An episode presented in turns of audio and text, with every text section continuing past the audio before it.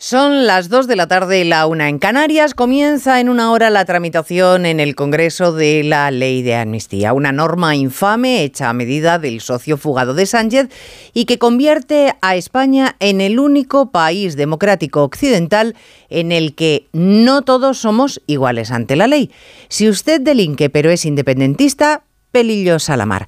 Primero nos contaron que era por el bien de España, luego admitieron que era hacer de la necesidad virtud y ahora ya sin disimulo pues lo mezclan todo. Confunden el partido con el gobierno, las instituciones con la militancia. La portavocía del gobierno, por ejemplo, la portavocía del gobierno de todos, se la dan a la que todavía es portavoz del Partido Socialista. Y miren, después de cercenar todas las bases del Estado para que Puigdemont esté contento, Resulta que el forajido no lo está porque Sánchez no da la batalla de las lenguas en Europa de manera que al fugado le parezca suficiente. Así que suma y sigue. Onda Cero. Noticias Mediodía. Elena Gijón.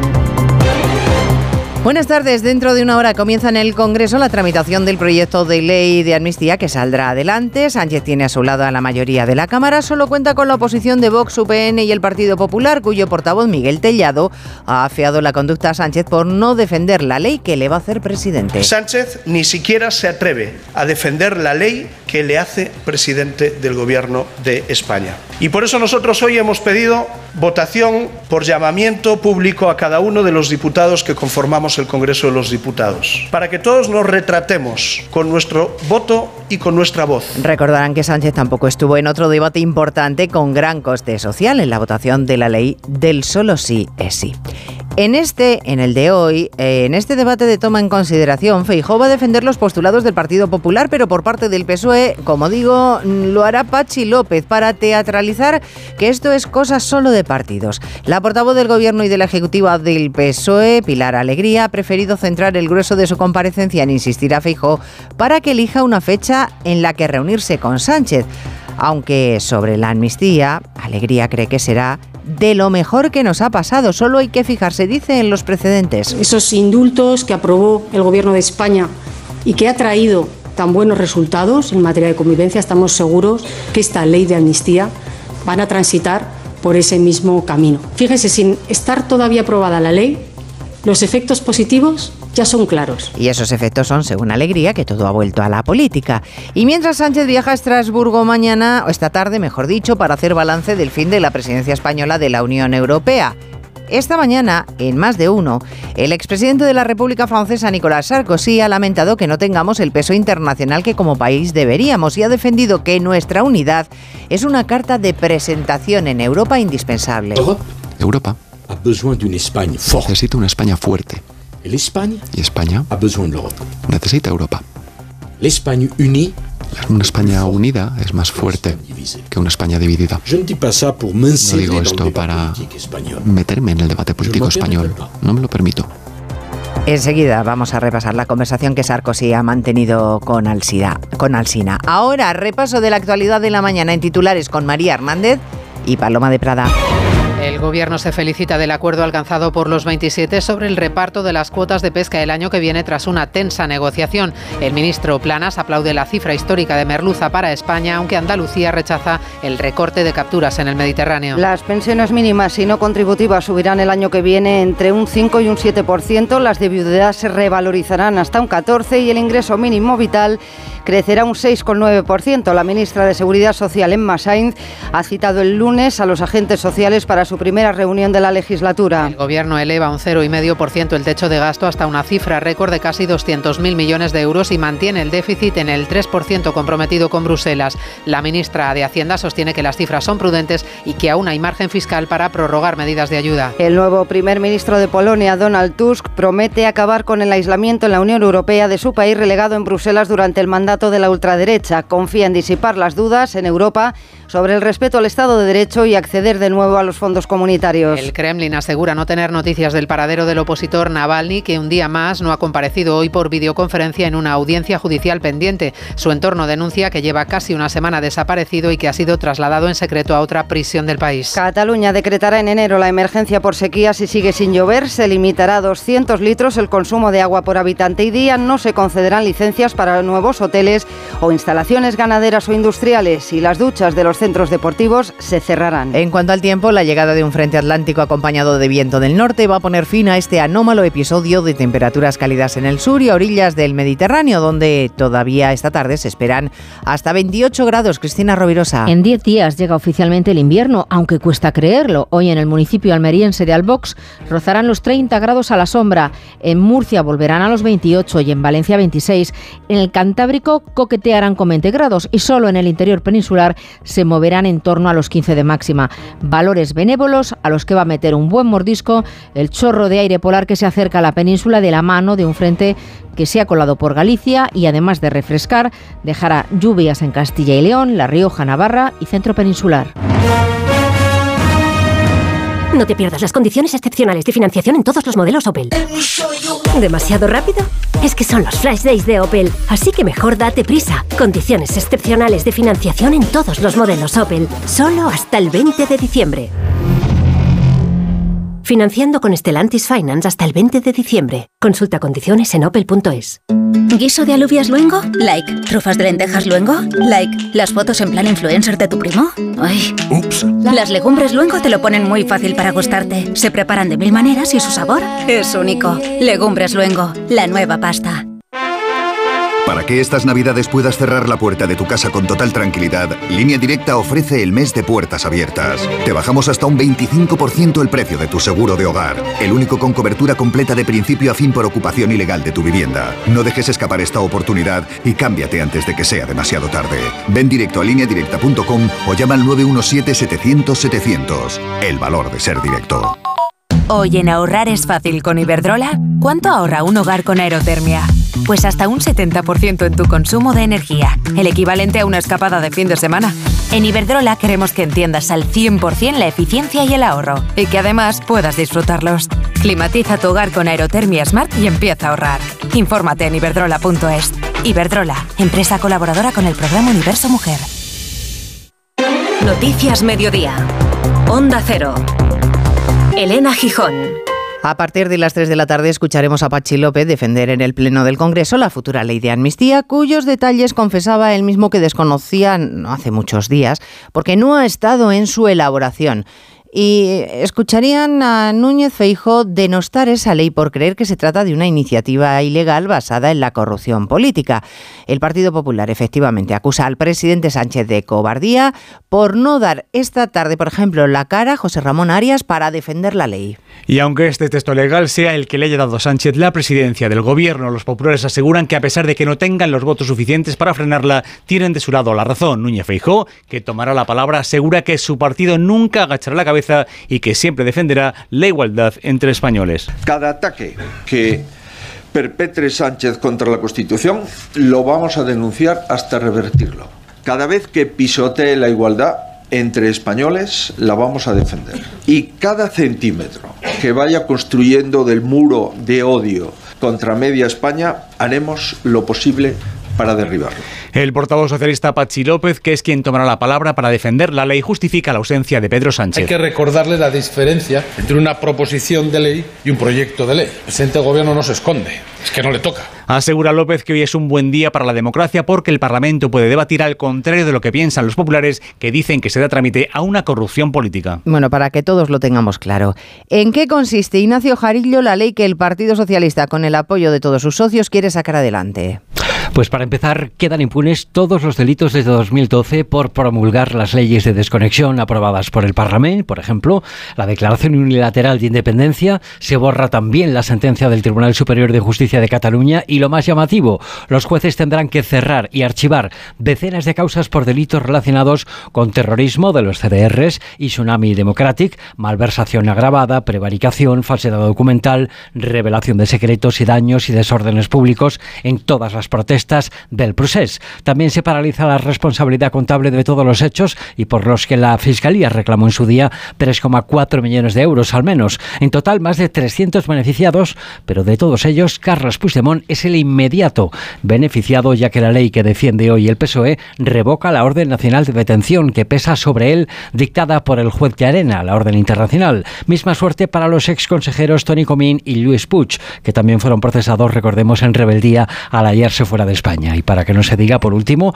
la ley de amnistía borra también las causas por lesiones abiertas contra al menos 70-72 miembros de los cuerpos de policía y guardia civil que participaron en las cargas en diversos colegios electorales durante aquella jornada del 1 de octubre. Y pueden ser, eh, pueden no ser, mejor dicho, los únicos beneficiados, porque verán, el Pleno del Congreso no solo va a debatir la tramitación de la ley de amnistía, también la creación de tres comisiones de investigación sobre el caso Pegasus y sobre la operación Kitchen para dar satisfacción tanto a Junts como a Esquerra, porque ambos partidos quieren y lo van a lograr que las conclusiones de esas comisiones sean que en España existe guerra sucia judicial y como en el acuerdo de investidura se especifica que las conclusiones de esas comisiones se van a tener en cuenta en la ley de amnistía, imagínense la cantidad de personas que sin tener que ver directamente con el primero de octubre pues van a salir beneficiados, pues desde los Puyol, por ejemplo, a Sandro Rosell.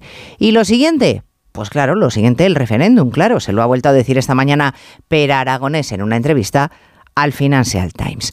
Bueno, este es el camino. Pilar Alegría, portavoz del PSOE y del Gobierno, tenía no obstante más interés esta mañana en la rueda de prensa posterior al Consejo de Ministros en apremiar al Partido Popular para que acepte las comisiones de trabajo con el Partido Socialista y la reunión de Sánchez con Feijóo en las condiciones, eso sí que impone el Gobierno.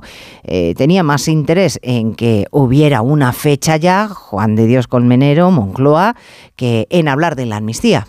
Así es, y de nuevo además Serena lo ha hecho desde la mesa del Consejo de Ministros, descalificando al primer, al principal partido de la oposición, descalificando también al presidente de ese partido, a Núñez Fijó, incluso por las palabras que dice otro político como Santiago Abascal. Descalificaciones al PP, pero al mismo tiempo petición expresa para que acuerde, para que negocie con el Partido Socialista. La portavoz insiste en que hay tres fechas, tres fechas disponibles para hablar de asuntos concretos propuestos por Pedro Sánchez y por el Partido Socialista, pero que se abren también a otros temas que se podrían tratar. El presidente del Gobierno ha trasladado tres fechas para poder realizar esta reunión. Lo único que estamos esperando que el Partido Popular nos diga qué fecha prefiere. Y a partir de ahí, claro que se abre la posibilidad de si quieren incluir nuevos puntos y nuevos temas a abordar. Faltaría más. Es importante ese diálogo y ese acuerdo. Importante el diálogo y el acuerdo sobre el debate de la amnistía. La portavoz del gobierno Pilar Alegría ha dicho que la amnistía para todos los condenados es un ejemplo, ha dicho, de coherencia y sintonía de este gobierno. Junto a ella sentada la ministra de Hacienda, María Jesús Montero, que se ha enorgullecido de que en solo un mes desde la elección de Sánchez hayan podido establecer el techo de gasto, paso previo a la elaboración de presupuestos.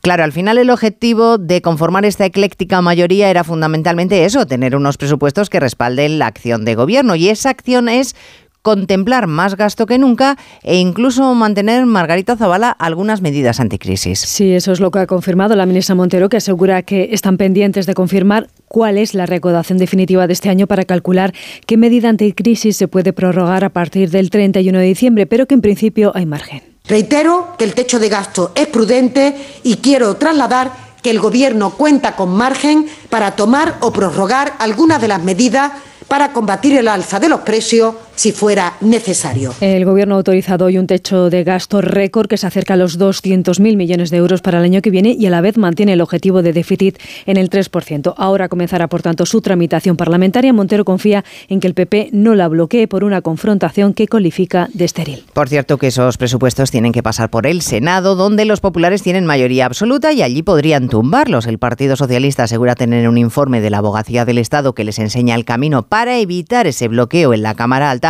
y claro, los populares exigen una copia de ese documento. Bueno, Los presupuestos generales del Estado tienen que incluir, entre otras cosas, los porcentajes de las próximas pensiones y ya quedan casi definidas, Caridad García, la cuantía de todas ellas. Sí, ha dado las cifras hoy en una entrevista de la nueva ministra de Seguridad Social, Elma Saiz. Ya sabíamos, pasado mañana además se confirmará con el último dato del IPC que la pensión contributiva, las pensiones contributivas van a subir a partir del 1 de enero un 3,8%. La ley dice que el resto de pensiones deben incrementarse por encima de esa cota y hoy ya tenemos los porcentajes. Las pensiones mínimas, las no contributivas y también el ingreso mínimo vital van a aumentar el año que viene un 6,9%. En el caso de la pensión de viudedad con cargas familiares, el aumento más que triplica a la subida general, con un incremento del 14%, casi 130 euros más al mes, hasta los 1.033 euros. Cada caso concreto se determinará, como siempre, en función de los parámetros de renta personal y situación familiar. Noticias Mediodía. Onda Cero.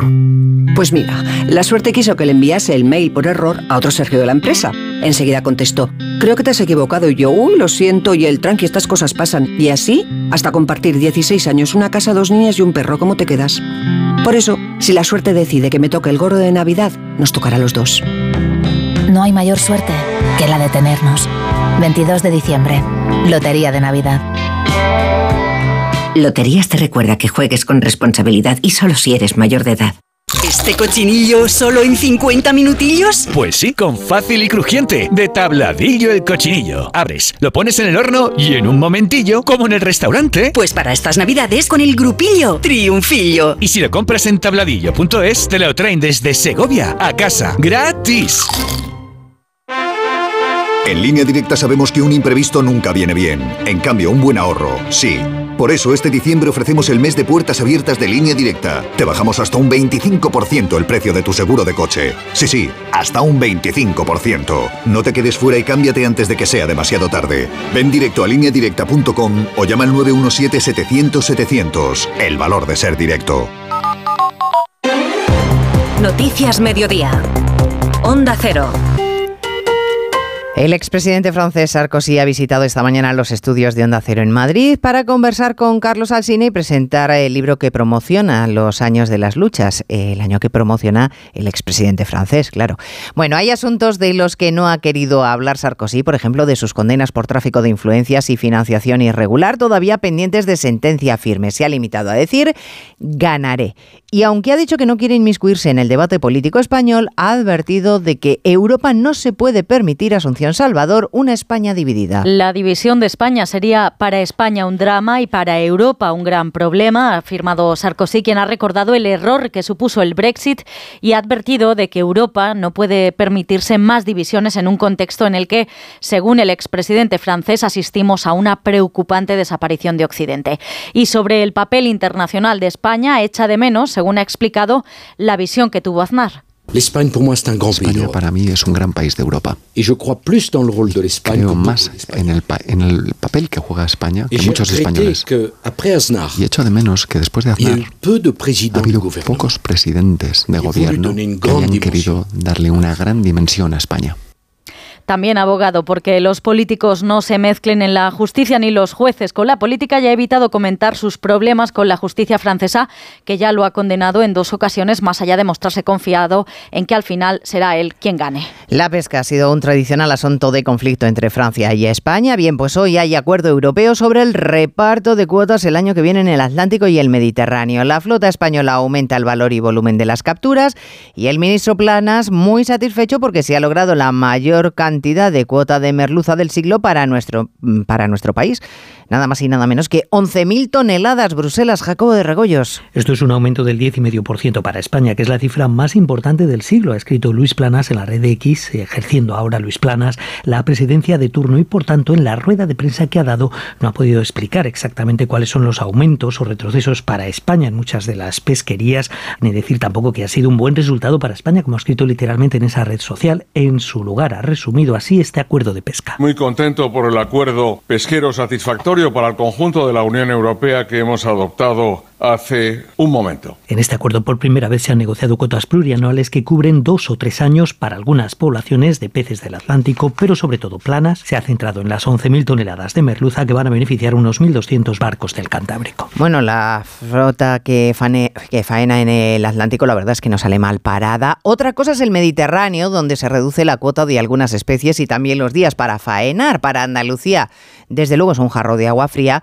y el gobierno regional lamenta que en Europa no se asuma que son un sector estratégico, Jessica de Jesús, para la economía. No es el momento de reducir porque es un año de transición. Desde Andalucía creen así que es un error el acuerdo y reprochan a la Unión Europea que no haya tenido en cuenta ni la recuperación de los stocks, ni el esfuerzo pesquero que se ha hecho a lo largo de estos años, ni la derivada económica. Así lo expresaba su consejera de Agricultura y Pesca, Carmen Crespo. Considero que es una bajada brutal y que en estos momentos la Unión Europea tiene que plantearse si quiere que el sector pesquero siga siendo un sector estratégico y no dependamos de terceros países para el consumo del pescado.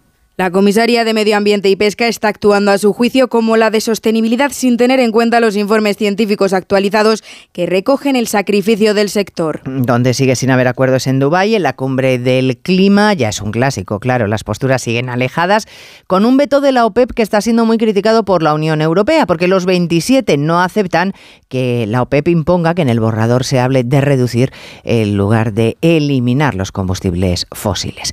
Y preocupación internacional por el paradero de Alexei Navalny hoy no se ha vuelto a presentar por videoconferencia a un juicio que tenía pendiente y claro, todo hace pensar que el Kremlin pueda estar detrás. escucha, Nicolás. Ya son siete días sin noticias de Alexei Navalny. En la cárcel dicen que ya no se encuentra entre los reclusos de la prisión. El líder opositor estaba pendiente de un traslado, pero su paradero es a día de hoy un misterio. Hoy de nuevo no se le ha visto en la sesión por teleconferencia prevista ante el tribunal. El Kremlin se lava las manos, dice que no puede ni quiere controlar lo que pasa con los presos y que tampoco gestiona su estancia en las instituciones penitenciarias. Navalny tiene por delante unas tres décadas de cárcel. El Kremlin recuerda que fue declarado culpable y está cumpliendo su condena y considera inaceptable que cualquier instancia, incluido Estados Unidos, se inmiscuya en el caso. Uno de cada cinco niños del mundo vive en una zona de conflicto, pero además eh, muchos de ellos residen en algún país en riesgo de sufrir impacto por el cambio climático. Son datos de UNICEF sobre la infancia que pone el foco en Palestina, donde más rápido Diana Rodríguez está empeorando la situación. Sí, Palestina vive una catástrofe humanitaria sin precedentes y cerca de la mitad de los fallecidos en la guerra son menores. En su informe anual, UNICEF avisa de una preocupante confluencia histórica de crisis acentuadas por conflictos como el de Gaza, Ucrania o Siria, que ponen en jaque, según José María Vera, director de UNICEF, al sistema humanitario mundial. Un sistema humanitario que está más tensado de lo que ha estado, de lo que ha estado nunca por la multiplicidad de las crisis, por lo imprevisible, y eso que es un sistema humanitario que se ha reforzado mucho en estas últimas décadas. Y aún así hay una tensión, hay una sobrecarga alta. 460 millones de niños, uno de cada cinco, vive en zonas de conflicto. 202 millones de menores de 5 años sufren pobreza alimentaria. Mil millones padecen las consecuencias directas del cambio climático y advierte UNICEF de que cada 10 minutos muere un niño en el mundo debido a causas evitables. Noticias Mediodía. ¿Te lo digo o te lo cuento? Te lo digo. Tenemos todos los seguros contigo y aún así, ¿pagamos de más? Te lo cuento. Nosotros nos vamos a la mutua. Vente a la mutua con cualquiera de tus seguros. Te bajamos su precio, sea cual sea. Llama al 91 5 555 91 555 5555. Te lo digo o te lo cuento. Vente a la mutua. Condiciones en mutua.es. Pero mira cómo comen los peces en el río. Pero mira cómo comen jamón del sobrecico. Comen y comen y vuelven a comer con tu jamón directo que han pedido en internet. 984 1028 tujamondirecto.com Conectar con un mundo donde todo se mueve ahora es posible. Con CaixaBank FX Now Wallets, tu empresa podrá enviar y recibir pagos internacionales en más de 50 pares de divisas, aquí, allí y ahora. Descubre FX Now Wallets en caixabank.es o en tu oficina más cercana. CaixaBank, tú y yo, nosotros. Pues resulta que la Arandina y el Barbastro han recibido un regalo de Reyes adelantado en el sorteo de Copa. Oscar Conde, buenas tardes. Buenas tardes, Elena. Y es que esas eliminatorias de 16 avos de final de la Copa del Rey a partido único se van a disputar el fin de semana del 6 y 7 de enero y los dos gordos del sorteo han ido a caer a esos dos equipos de Segunda Federación. Recibirá la Arandina Burgalesa al Real Madrid, mientras que el Barbastro se va a medir al Fútbol Club Barcelona. Encantados con sus rivales, los capitanes, el de la Arandina, Carlos Alonso Zazu, y el del Barbastro, Oscar Pérez Perso. Ya es increíble a partir de ahora. Todos esperamos que, que podamos jugar aquí, que jugamos en Aranda, que la ciudad se lo merece. La verdad que es un sueño. Una pasada vivir ese partido. Va a ser un partido para disfrutar. Todos los aficionados de la Unión Deportiva Barbastro que puedan vivir un partido como este. También conoce sus rivales los otros dos equipos de la Supercopa. El Atlético de Madrid va a visitar al Lugo y Osasuna al Castellón. Destacan del resto de eliminatorias el duelo entre primeras a la vez Betis, cruces ilusionantes para los humildes como el Málaga Real Sociedad y el Unionistas Villarreal, además de partidos como el del líder de la liga, el Che Girona, o un duelo de proximidad como es el Eibar Athletic de Bilbao. Por otro lado, tenemos esta tarde noche cita con el Radio Estadio en Onda Cero para vivir los primeros partidos de esa última jornada de la fase de grupos de la Liga de Campeones. Abre el fuego a las 7 menos cuarto el Sevilla en campo del Lens, con la duda aún de si prospera o no ese recurso del club contra la decisión del gobierno francés de prohibir acudir al estadio a los aficionados sevillistas. En lo meramente deportivo ya está eliminado un conjunto hispalense que con muchas bajas va a buscar una victoria que le meta en Liga Europa y que dé aire a un técnico cada día más cuestionado, Diego Alonso. Me siento plenamente valorado y me brindan la confianza no solamente la dirección deportiva, también la directiva, plena todo el tiempo y por sobre todo la cosa, en lo que me da más confianza y me lo ratifica partido a partido son los futbolistas. A las 9 de la noche juega el Real Madrid en campo del Unión Berlín con los deberes hechos, clasificados como primeros para octavos y con posibles cambios en el 11, como el seguro regreso de Kepa a la portería. Por su parte, la Real Sociedad, sin los lesionados Bryce y Barrenechea, visita al Inter de Milán en busca de al menos un punto que le dé la primera plaza de grupo. El técnico realista, Imanol. Si especulamos, perdemos seguro. Lo que tenemos muy, muy, muy, muy claro que si queremos competir, tenemos que salir a ganar. Es lo que hemos hecho en esta competición. Nunca nos hemos puesto como objetivo ni el primero, ni el segundo, ni el tercer puesto, sino que competir. Se resuelve también el grupo A en el que el Manchester United debe ganar al Bayern de Múnich y esperar un empate entre Copenhague y Galatasaray para alcanzar esos octavos de final. Mañana turno del Barcelona que va a visitar a Lamberes con la inclusión a última hora en la lista de Lewandowski, Gundogan y Araujo y del Atlético de Madrid que se jugará a ser primero en el Metropolitano ante el Alacho. Simeone. Bueno, yo creo que en todos los partidos siempre se convive con dificultades. No hay partido que vos comandes o manejes los 90 minutos. Y bueno, hay que aprender también a jugar cuando el equipo posiblemente no atraviese un momento de buen juego. Y bueno, mañana tenemos un partido duro, como siempre, difícil. Además, el PGA Tour de golf ha suspendido al español John Ram tras su fichaje por el circuito saudí. En balonmano, la selección española femenina, pese a caer en el Mundial, estará finalmente en el preolímpico gracias a la clasificación de Montenegro para los cuartos de final del torneo. Enate.es, tu boutique de vinos online. Enate.es.